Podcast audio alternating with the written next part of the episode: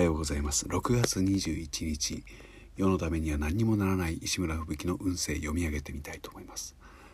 残念ながら今日はあなたにとって最悪の運勢です。今日は何をするにも一つ一つ慎重に運が向いていないことが分かれば対処ができることもあります。笑いからといって気を落とさずこんな時こそ前向きに考えましょう。前向きに考えろということですね。わかりました。6月21日の朝です。確かにこの運勢1週間分ぐらいをまとめて読んでいるんですけれどもえ今日はよろしくない。今朝一番できっと病院に行くと思います。まあ病院に行けばきっと治っていい日になると信じて治療をしてくれと泣きついてこようと思っています。参りました。